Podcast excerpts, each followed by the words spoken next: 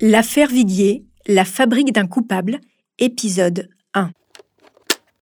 Chers auditeurs, avant de vous dévoiler la nouvelle saison de Homicide, j'aimerais vous rappeler une chose importante. Les quatre épisodes de Homicide sont disponibles en avant-première pour les abonnés à la chaîne Bababam Plus sur Apple Podcast pour celles et ceux qui ne sont pas abonnés, les nouveaux épisodes restent bien évidemment disponibles gratuitement chaque jeudi sur Apple Podcast et toutes vos plateformes d'écoute.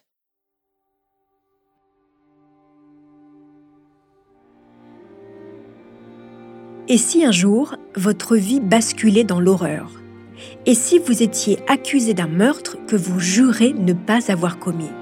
Et si la justice restait sourde pendant des années à vos supplications Vous pensez que cela ne peut arriver que dans les films? L'histoire que je vais vous raconter va vous prouver le contraire. Moi, je suis quelqu'un à qui le ciel est tombé sur la tête. Un jour, sa femme disparaît. Et en plus, après, on vient euh, m'accuser et euh, après m'enfermer. L'homme que vous venez d'entendre, c'est Jacques Viguier, à l'occasion de l'une de ses rares interventions publiques le 26 février 2002 pour une télé toulousaine. Pendant dix ans, ce professeur de droit à l'université de Toulouse a vécu l'enfer. Accusé du meurtre de sa femme, Suzanne Viguier, disparue une nuit de février 2000, il a toujours nié avoir tué son épouse. Le corps de Suzanne, professeur de danse de 38 ans, mère de leurs trois enfants, n'a jamais été retrouvé. Derrière cette histoire tragique, c'est aussi celle d'un couple à la dérive, d'un amant manipulateur et d'une enquête uniquement à charge contre un seul homme.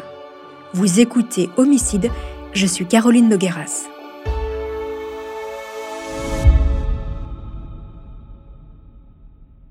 L'affaire Viguier a une dimension dramatique exceptionnelle. Elle a été adaptée au cinéma dans le film d'Antoine Rimbaud, Une intime conviction, avec Marina Foïs et Olivier Gourmet. Jacques Viguier lui-même a écrit un livre pour raconter sa vérité, Innocent, paru chez Plomb. Stéphane Durand-Soufflant, chroniqueur judiciaire au Figaro, a lui aussi écrit un ouvrage sur cette affaire, Disparition d'une femme, aux éditions de l'Olivier. Il a assisté au procès en appel de Jacques Viguier. Il sera mon invité dans le dernier épisode de cette saison de Homicide.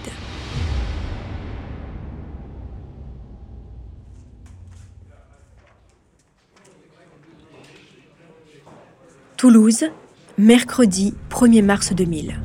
Un homme se présente au commissariat du quartier de Lormeau. Il s'appelle Jacques Viguier. Il est professeur de droit à la faculté. Il a une quarantaine d'années, mince, aux cheveux noirs coupés courts, le regard clair et plutôt grand. Il vient signaler la disparition de sa femme, Suzanne Viguier. Le lieutenant Paul Burga enregistre sa déposition. Jacques Viguier explique que sa femme, âgé de 38 ans, professeur de danse, a disparu depuis le dimanche 27 février au matin, soit trois jours plus tôt. Le lieutenant de police, une femme, s'en étonne. Pourquoi cet homme a-t-il mis autant de temps pour venir au commissariat? D'autant qu'elle le trouve particulièrement calme et pas du tout inquiet. Jacques Viguier, le 16 avril 2007 pour Télé Toulouse. Quand je vais à, la police déclarer euh, le départ, ce qui pour moi n'est pas encore une disparition, je, vais déclarer en me disant certainement lundi elle va revenir. Jacques Viguier explique qu'en réalité, il n'a pas revu sa femme depuis le samedi. Elle est partie jouer au tarot avec un ami. Il lui décrit également les vêtements qu'elle portait ce soir-là. Il lui a téléphoné à deux reprises, le dimanche vers 15h, puis vers 18h. Elle n'a pas répondu, mais ça ne l'a pas surpris. La policière lui demande s'il a passé d'autres coups de fil à la famille, aux amis, aux hôpitaux pour rechercher sa femme. Non, répond Viguier, qui a pensé au début que Suzanne était partie pour lui donner une leçon, pour qu'il s'occupe un peu plus de ses enfants. Le couple bat de l'aile depuis de nombreuses années et fait chambre à part. La policière a un pressentiment. Et si cet homme avait tué sa femme?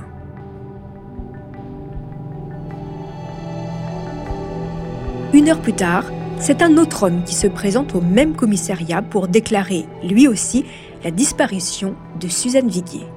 Il s'appelle Olivier Durandet et il dit être un ami intime de la famille Viguier. Il est venu accompagné de la babysitter des trois enfants du couple. Autant Jacques Viguier est apparu froid et distant, autant ce monsieur paraît très inquiet. Si inquiet qu'il peine à retenir ses larmes. Il a l'air un peu plus jeune que Jacques Viguier, malgré ses cheveux déjà blancs. Il est un peu rond, porte des lunettes, un blouson en cuir noir par-dessus une chemise ample, un physique passe-partout. Olivier a besoin de vider son sac, ça se sent. Pendant plus de deux heures, il raconte la vie du couple Viguier. Olivier passe tous les jours chez eux et il lui arrive parfois de servir de médiateur lors de scènes de ménage. Il avoue en fait, oui, il est l'amant de Suzanne. Puis, Olivier Durandet finit par lâcher. Si Suzy ne donne plus de nouvelles, c'est qu'elle est morte. Et son meurtrier, il en est sûr, c'est Jacques, son mari. Le mobile, selon Olivier, Suzanne voulait divorcer, mais pour Jacques Viguier, il en était hors de question. Immédiatement, les policiers informent le procureur de la situation. Ce dernier décide d'ouvrir une information judiciaire pour disparition inquiétante. Dans la foulée, il convoque Jacques Viguier et Olivier Durandet. Mais le professeur de droit ne peut pas venir. Nous sommes en pleine vacances scolaires, ses enfants sont au ski avec ses parents, et de son côté, il est à Strasbourg pour un séminaire. Le procureur n'en revient pas. Comment peut-on partir sans savoir où est sa femme? Olivier Durandet, lui, se rend bien chez le procureur et raconte ce qui s'est passé juste avant la disparition de Suzanne. Le samedi soir, il était à Montauban avec elle pour participer à un tournoi de tarot. D'ailleurs, c'est comme cela qu'ils se sont connus deux ans plus tôt, une passion commune. Il explique que la partie de cartes a duré jusqu'à 1h du matin, puis ils sont repassés par chez lui. Il a ramené sa maîtresse chez elle à 4h30 du matin. Il est donc la dernière personne à l'avoir vue vivante. Le lendemain, elle était censée l'appeler vers 14h, mais elle ne l'a pas fait. Affolé, il a tenté de l'appeler une vingtaine de fois en vain. Il est même passé deux fois rue des Corbières devant le pavillon des Vidiers, mais les volets étaient fermés. Le dimanche soir, à 21h30, il a fini par appeler Jacques pour tenter d'en savoir plus.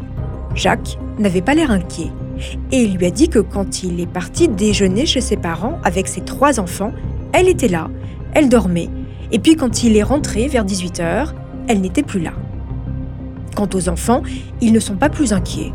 Suzy est souvent absente. Mais Olivier, au plus mal, explique être retourné sonner chez les Viguiers le lundi matin.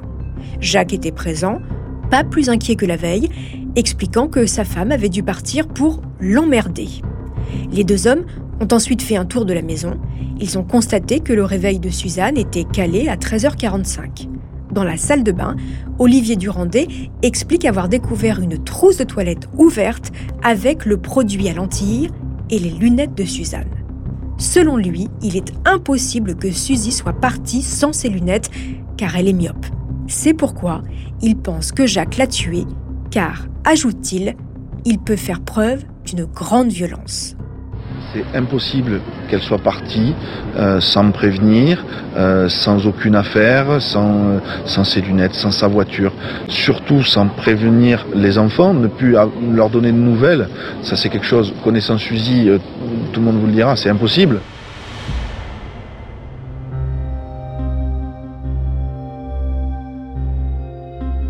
Vous devez vous demander pourquoi Jacques Viguier a ouvert si facilement la porte de chez lui à l'amant de sa femme. Car il faut bien comprendre que Olivier Durandet passe tous les jours chez sa maîtresse et il a même ses pantoufles chez elle. Oui, vous avez bien entendu, il a vraiment ses charentaises chez les Viguier qu'il chausse lorsqu'il vient faire une partie de cartes, accueillir les amis quand Jacques est en déplacement. Les trois enfants du couple ont pris l'habitude de voir Olivier à la maison. La grande a 11 ans, les jumeaux 8, et ils s'entendent bien avec l'ami de maman, qui n'hésite pas à s'octroyer la place de deuxième papa en leur faisant des réflexions ou même en leur offrant des cadeaux, comme ce carnet intime qu'il a offert à Clémence. Ça vous paraît étonnant? Eh bien, figurez-vous que Jacques n'est pas au courant de la relation intime entre Suzanne et Olivier. Eh oui, il est persuadé que Olivier n'est que le meilleur ami de sa femme. Enfin, persuadé, il s'en est peut-être plutôt persuadé. Il faut dire que les deux hommes sont très différents. Viggy a du mal à imaginer sa femme le tromper avec ce représentant de commerce enrobé et dénué de charme qui plus est fume comme un pompier. Les deux hommes ne s'apprécient guère. Alors, comment en est-on arrivé à cette situation aberrante? Pour le comprendre, il faut remonter quelques années en arrière. Mais avant d'aller plus loin dans cette affaire, je vous invite à une petite pause.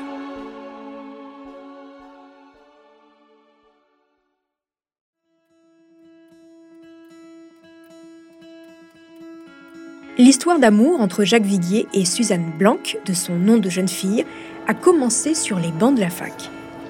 Jacques a grandi à Toulouse. Il est le fils unique de Jean, intendant, et Janine, institutrice. Il se révèle brillant en tout, excellent élève, sportif, passionné de cinéma et de chasse. Il décroche son bac à 16 ans et l'agrégation de droit public à 32 ans. Jacques devient chargé de TD de droit administratif à l'Université de Toulouse.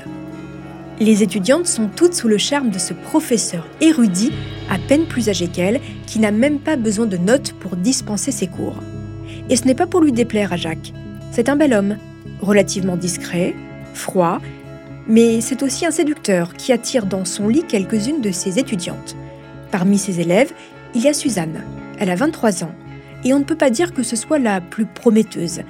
Elle est arrivée à la fac de droit plus pour faire plaisir à son père que pour la passion de la matière. Si elle avait pu, elle serait devenue danseuse étoile. Jolie brune, au corps svelte, elle est fantasque, drôle, et c'est aussi une séductrice. Jacques doit bien se l'avouer, il est tombé sous le charme de son étudiante. Suzy et Jacques entament une relation passionnelle. La jeune femme abandonne ses études de droit et emménage avec Jacques qui la pousse à faire ce qu'elle aime. Elle devient professeure de danse.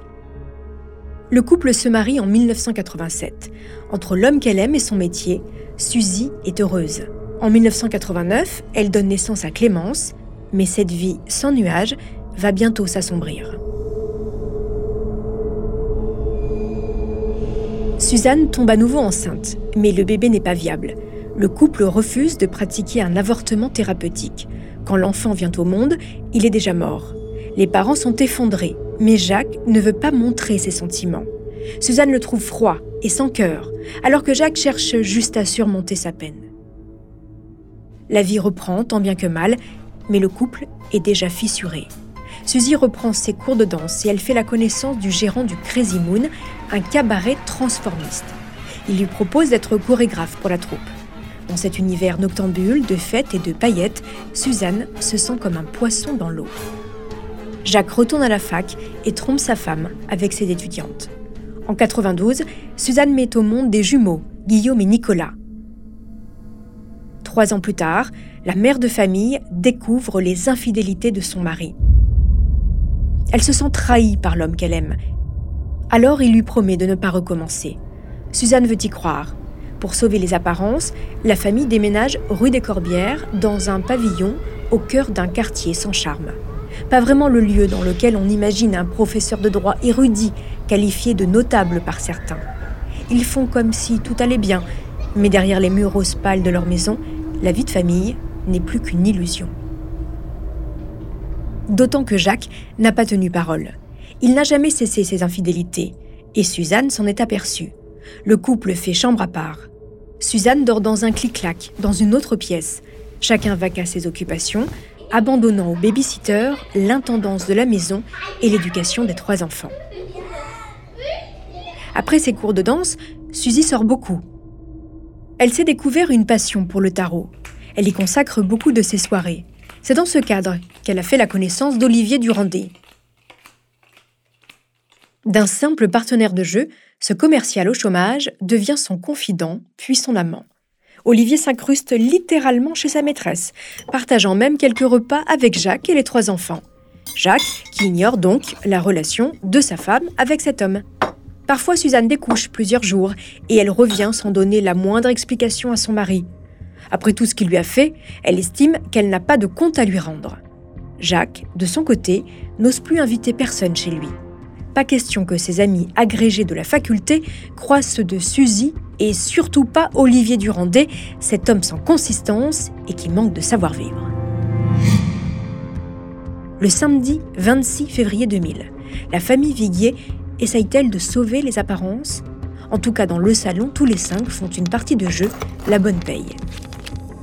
Puis Suzanne s'éclipse à son tournoi de tarot où elle rejoint Olivier. C'est la dernière fois que Jacques et ses enfants la verront. Que lui est-il arrivé Les enquêteurs penchent d'abord pour la thèse de la fugue, car depuis la mort de son père, sept mois plus tôt, le caractère de Suzanne avait changé. Selon ses proches, elle semblait s'enfoncer dans une dépression. Mais il y a aussi le témoignage d'Olivier Durandet, l'amant, qui accuse ouvertement Jacques Viguier de la disparition de son épouse. Alors quelle piste privilégier?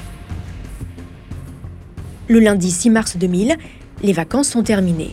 Les enfants Viguier ont repris le chemin de l'école et Jacques celui de la faculté. Il ne le sait pas encore, mais ses derniers jours d'homme libre lui sont comptés. La machine judiciaire est en marche et elle ne va plus le lâcher.